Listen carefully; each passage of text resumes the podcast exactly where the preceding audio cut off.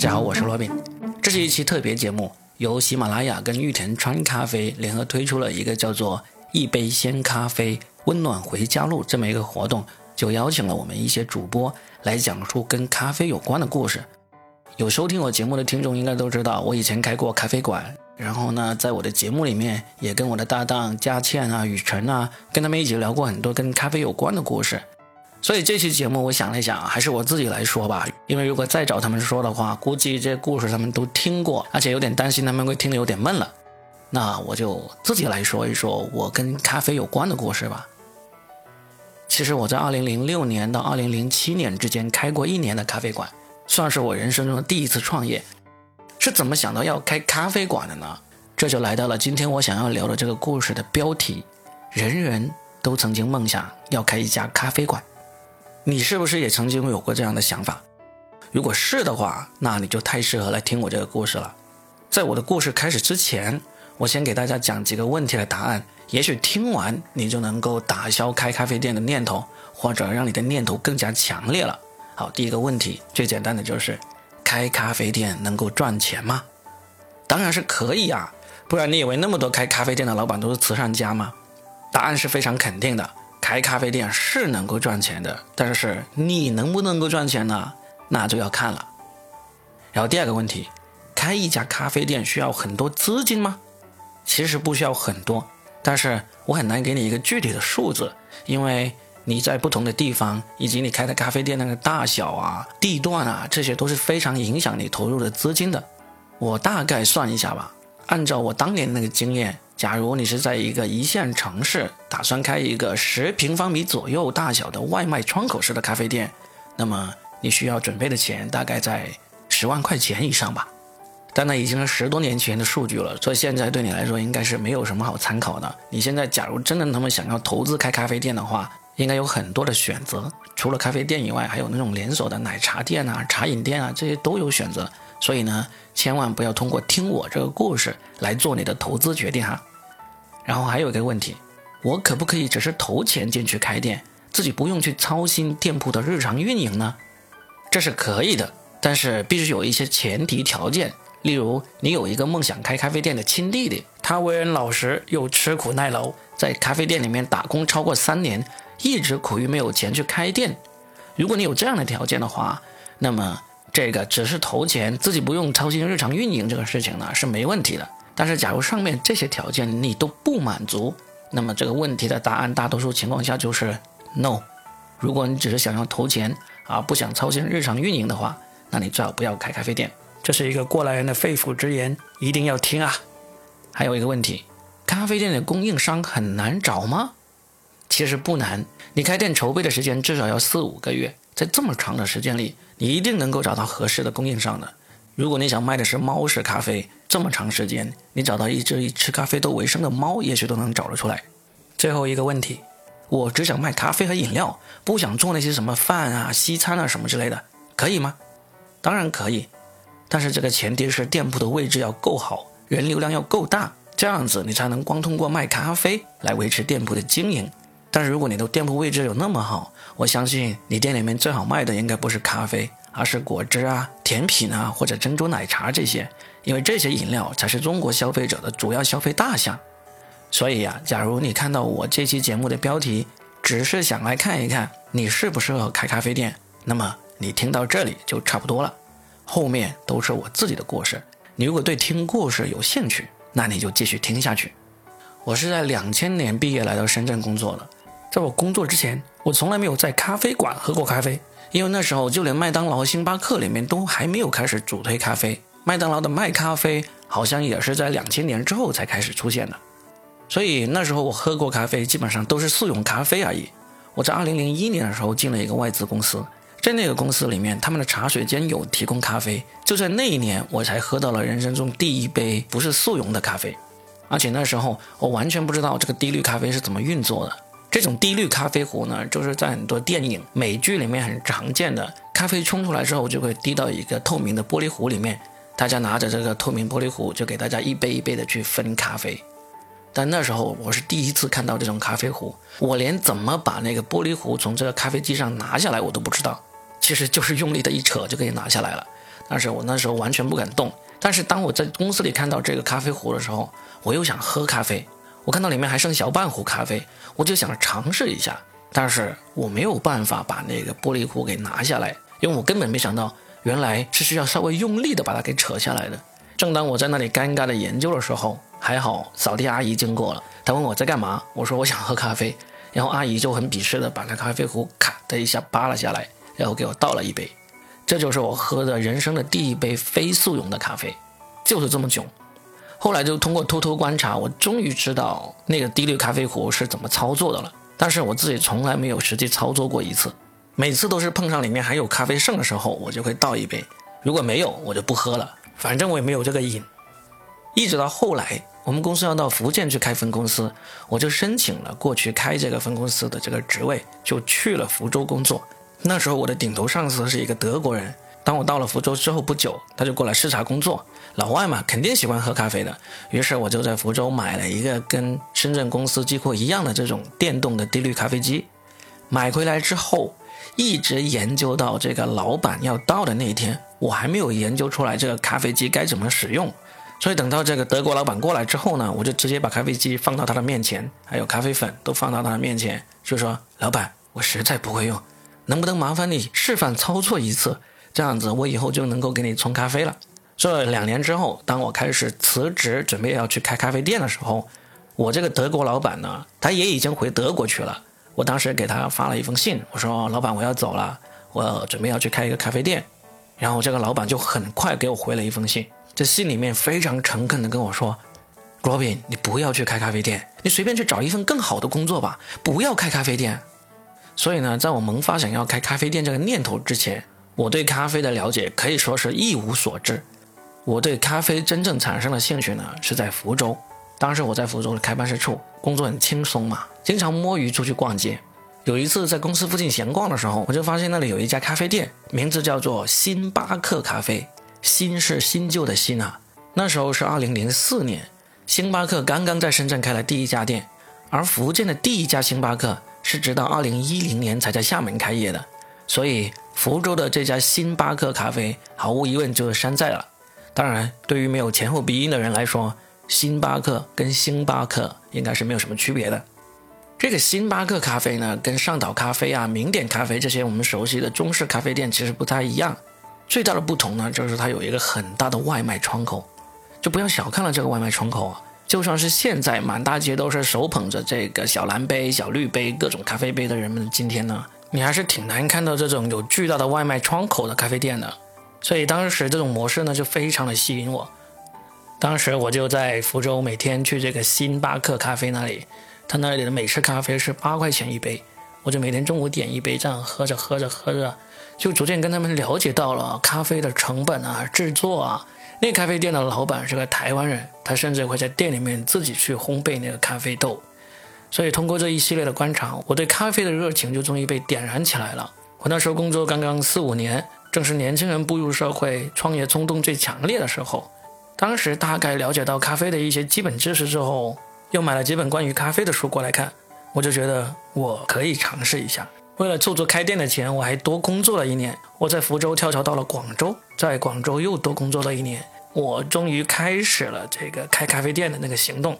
当时找了一个初中同学，他跟我一样，也是一毕业就来到了深圳的。当时我们就做了一定的分工，就是我来负责去学习咖啡的制作，他来负责去找那个铺面、找供应商啊、找合伙人相关的这些事情。虽然我在福州的时候已经把那个咖啡的相关知识在理论上了解的差不多了，但是还缺一个实践。所以当我回到这个深圳之后呢，我就开始实际的到咖啡店里面去打工学艺。当时才毕业了五年嘛。样子还是挺年轻的，就伪造学历去骗这些店老板，说我是什么高中毕业呀、大专毕业啊，呃，才二十出头啊，就刚来到深圳，想找一份工作做一做啊，这样子。我记得当时我去了好几个店去打工，学习怎么做咖啡和做简餐。我的那个合伙人他先是去了大快活，然后呢，我就去了仙踪林，然后去了必胜客，最后去了星巴克。呃，加上我之前大学也曾经在肯德基打过工，所以基本上这些快餐店里面做那个简餐以及做咖啡饮料的那个实际操作岗位呢，我都去过，偷偷的做了不少的笔记啊。在这么多我潜伏进去打工的地方里面呢，我做的时间最长的就是星巴克了，当时在里面做了三个多月，都几乎要做到那个主管级别了，然后才离开的。我在我之前有一期节目里面还专门说过我在星巴克里面潜伏打工的这个经历，还是相当好玩的。因为我当时确实已经从一个对咖啡一无所知的小白，变成了一个对咖啡还比较了解的人，而且整个对咖啡的热情也起来了。在星巴克里面工作，他们有一个很特殊的仪式，叫做 cup tasting，就是杯评。就是员工每天上班的时候，大家会聚在一起，然后呢，他们就用那种法式滤压壶选一种豆子来冲一壶咖啡，然后呢，每个品尝的人呢都要说出对这一杯咖啡的一些感觉，以及要盲猜这杯咖啡是什么豆子。因为星巴克的咖啡基本上是从世界上不同的国家采集过来，然后集中烘焙的。因为是集中烘焙，所以它的咖啡豆子的品质是控制的比较好的。基本上你在店里面每天这样品尝，品尝的比较多的话，你确实是能够品尝出来它是哪个地方的豆子这样子。正是因为他们能够严格控制品质，所以每一种豆子的那个差异就不会太大。所以当近年这个手冲咖啡流行起来以后，以及一些所谓很资深的茶客。他们经常说，喝茶就能够品出这一杯的茶叶是产自哪个地方，甚至哪一棵树、哪一个坑。这种说法，这种玄之又玄的，我是非常的嗤之以鼻的。因为这种盲猜其实非常难。当你只有你品尝的这种咖啡或者茶的品质是始终如一的时候，你才有可能通过无数次的品尝，然后呢，能确定它是产自哪里，以及有些什么风味特点。而那些茶叶啊，以及这种个人烘焙的咖啡豆呢，每一个人的烘焙以及那个时间以及那个设备都是千差万别的，没有像星巴克这样子大量采购咖啡豆以及送到一个统一的烘焙厂去烘焙出来的这种工业化流程出来的话，品质以及口味是很难保持稳定的。所以，对于那些所谓的品茶高手以及手冲咖啡的品尝高手，他能够把他品尝到的味道描述的非常的好听、细致、细腻。但是呢，你说真的能够通过品茶品出来这个茶叶是产自哪里，以及一些更加细致的这些具体产地的相关信息，我是非常非常怀疑的。我们当时在做这个 cup tasting 里面，还有一个很有趣的例子，就是我们都知道咖啡里面有一种所谓的低因咖啡。咖啡里面是有咖啡因的，喝咖啡的人其实最想要的就是这个咖啡因，因为能够提神。但是也有人是不能适应咖啡因的，但是他喜欢咖啡的味道以及喝咖啡的感觉，所以呢，就产生了一种特殊的咖啡品种，叫做低因咖啡。低因咖啡就是通过一些特殊的工艺，把咖啡里面的咖啡因给去掉，然后呢，尽可能的保持咖啡的那个风味味道。跟含咖啡因的时候是一模一样，所以星巴克里面它经常是有同一个品种的咖啡，它就会分为低因咖啡和这种常规咖啡。在我们做了那么多次 cup tasting 里面呢，我们经常玩的一个把戏，就是那天负责去研磨咖啡的员工，他有权选择哪一种咖啡。然后呢，我们为了让同事给猜错、给出糗，都经常会用低因咖啡来蒙骗他们。那么就算是经常每天品尝的人。同一个品种的咖啡，低因咖啡和常规咖啡还会经常的猜错，你可想而知，低因咖啡的工艺流程比那个常规咖啡多了那么多，它的味道还那么难给分辨出来。你说随便一种茶叶、一种咖啡，你的烘焙方法千差万别，你还能够那么精准的品尝出它的差别？我这个我真的是非常怀疑的。好，说回我的咖啡故事。那么我从星巴克工作了三个多月之后呢，就出来，然后我的搭档也找到了一个在当时我们看来都非常适合的地点，我们就去开了这家咖啡店。我们当时开的这家咖啡店呢，是一个美式风格的，里面有两个主打的产品，一个呢是我们通过网上去找到了菜谱的费城芝士牛肉三文治 （Philly Cheese Stick Sandwich）。这个三文治呢，在我之前谈美食的一期节目里面有提到。除了这个费城牛肉三文治之外呢，我们当时还非常罕见的在国内开创了黑咖啡免费续杯这个做法，就是你在店里面点一杯黑咖啡，不分大小杯型，你都可以免费续杯，喝到你饱为止。这个确实算是一个噱头，有不少喜欢喝咖啡的人都来喝我们的咖啡，而且经常续杯。但实际上能让我们看到续杯超过三杯的，基本上都很少很少见。而且因为我们知道了咖啡的那个成本，所以基本上这个续杯并没有减低我们多少的利润。真正令到我们这个咖啡厅后来做不下去的，其实是因为我们所处的那个地方，它是在福田中心区的一个写字楼下面，就新华保险大厦、华尔街英语的旁边。这个开在写字楼里面的咖啡厅呢，其实生意还是不错的，但是很可惜，它只有周一到周五的上班时间是比较好的，周六的生意就完全不行，而一周七天的晚上的生意也不行。这样的情况下，一周七天你能够做生意的时间就大大的缩减了，啊，那个地方的铺租是非常非常贵的，所以很可惜，我们这咖啡店就这么苦苦的挣扎了差不多一年，最后还是没有做下去，草草的结束了。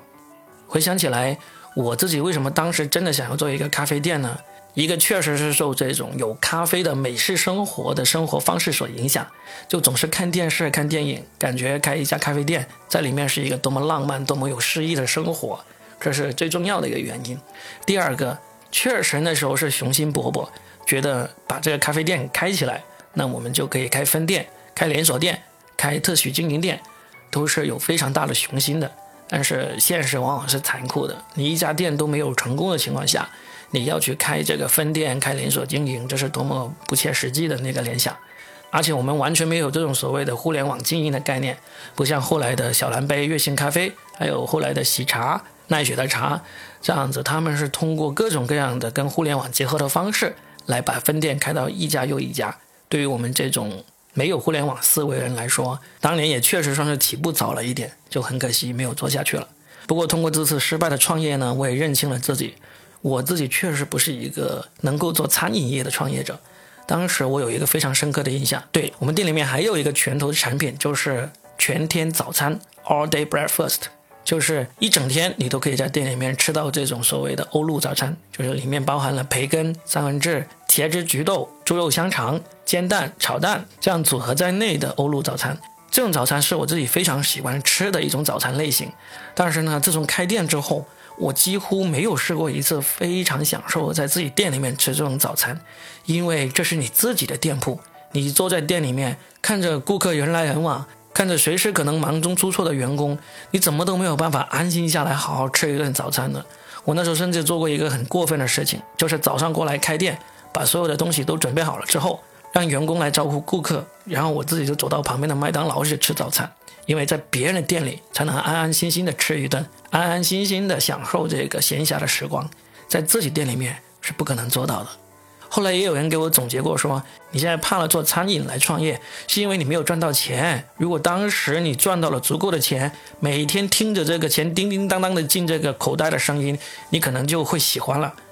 呃，说实在话。我后来也创业过，这种每天要守在一个地方，就算那个进来的钱叮叮当当，非常的连续不断，对我来说也不是我能享受的一种感觉。所以后来我基本上就放弃了创业的想法。虽然现在我也还是勉强算是在创业，但是我对自己的定位更多的是一个自由职业者，一个喜爱创作的艺术家。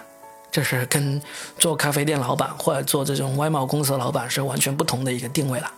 好了，这就是我自己跟咖啡有关的一个创业故事。那今天为什么特意把自己这些陈年故事都拿出来跟大家聊呢？确实是因为应这个喜马拉雅和玉田川咖啡的要求。因为现在春运不是马上要来了嘛，有一个咖啡品牌叫做玉田川，它联合喜马拉雅发起了一个活动，叫做“一杯鲜咖啡，温暖回家路”这么一个公益活动。他们会在喜马拉雅推出联名的新年咖啡礼盒，还有三十万杯，就是总共六万份的粉丝咖啡福利。而且每当我在节目里面为他们卖出一款联名款的新年咖啡礼盒，这个公司呢就会额外捐赠五杯咖啡给到上海的医护人员。可以说真的是一个非常好的这个公益活动了。这个联名款的咖啡礼盒呢，里面是有二十包的挂耳咖啡和一个保温杯的，希望大家可以在寒冷的冬日也能够享受到温暖的鲜咖啡。其实关于挂耳咖啡呢，我以前在节目里面也介绍过，这是一种我目前自己最喜欢的冲咖啡的方式。因为挂耳咖啡呢，它就是把刚烘焙好的咖啡豆磨成粉，装进这个滤纸包，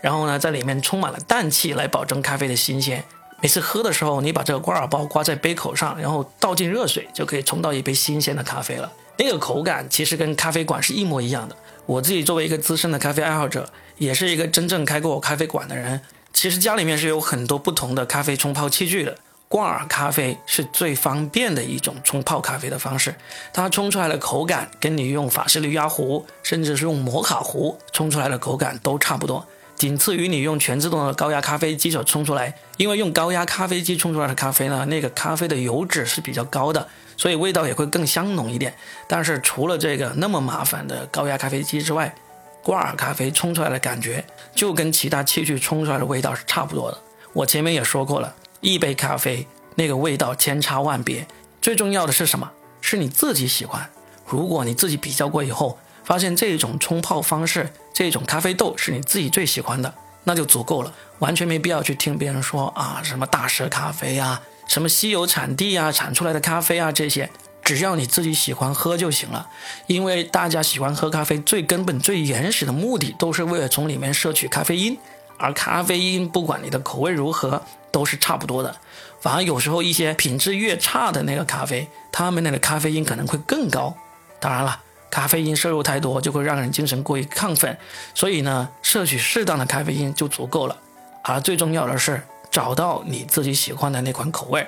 玉田川的挂耳咖啡，在我看来，它就仅次于那种高压咖啡机冲出来油脂很丰富那种感觉。挂耳咖啡这种冲泡方式呢，是日本人发明的，而现在在日本销量最高的便携式咖啡呢，也是挂耳咖啡。它在日本的年销量可以达到每年有三十亿包。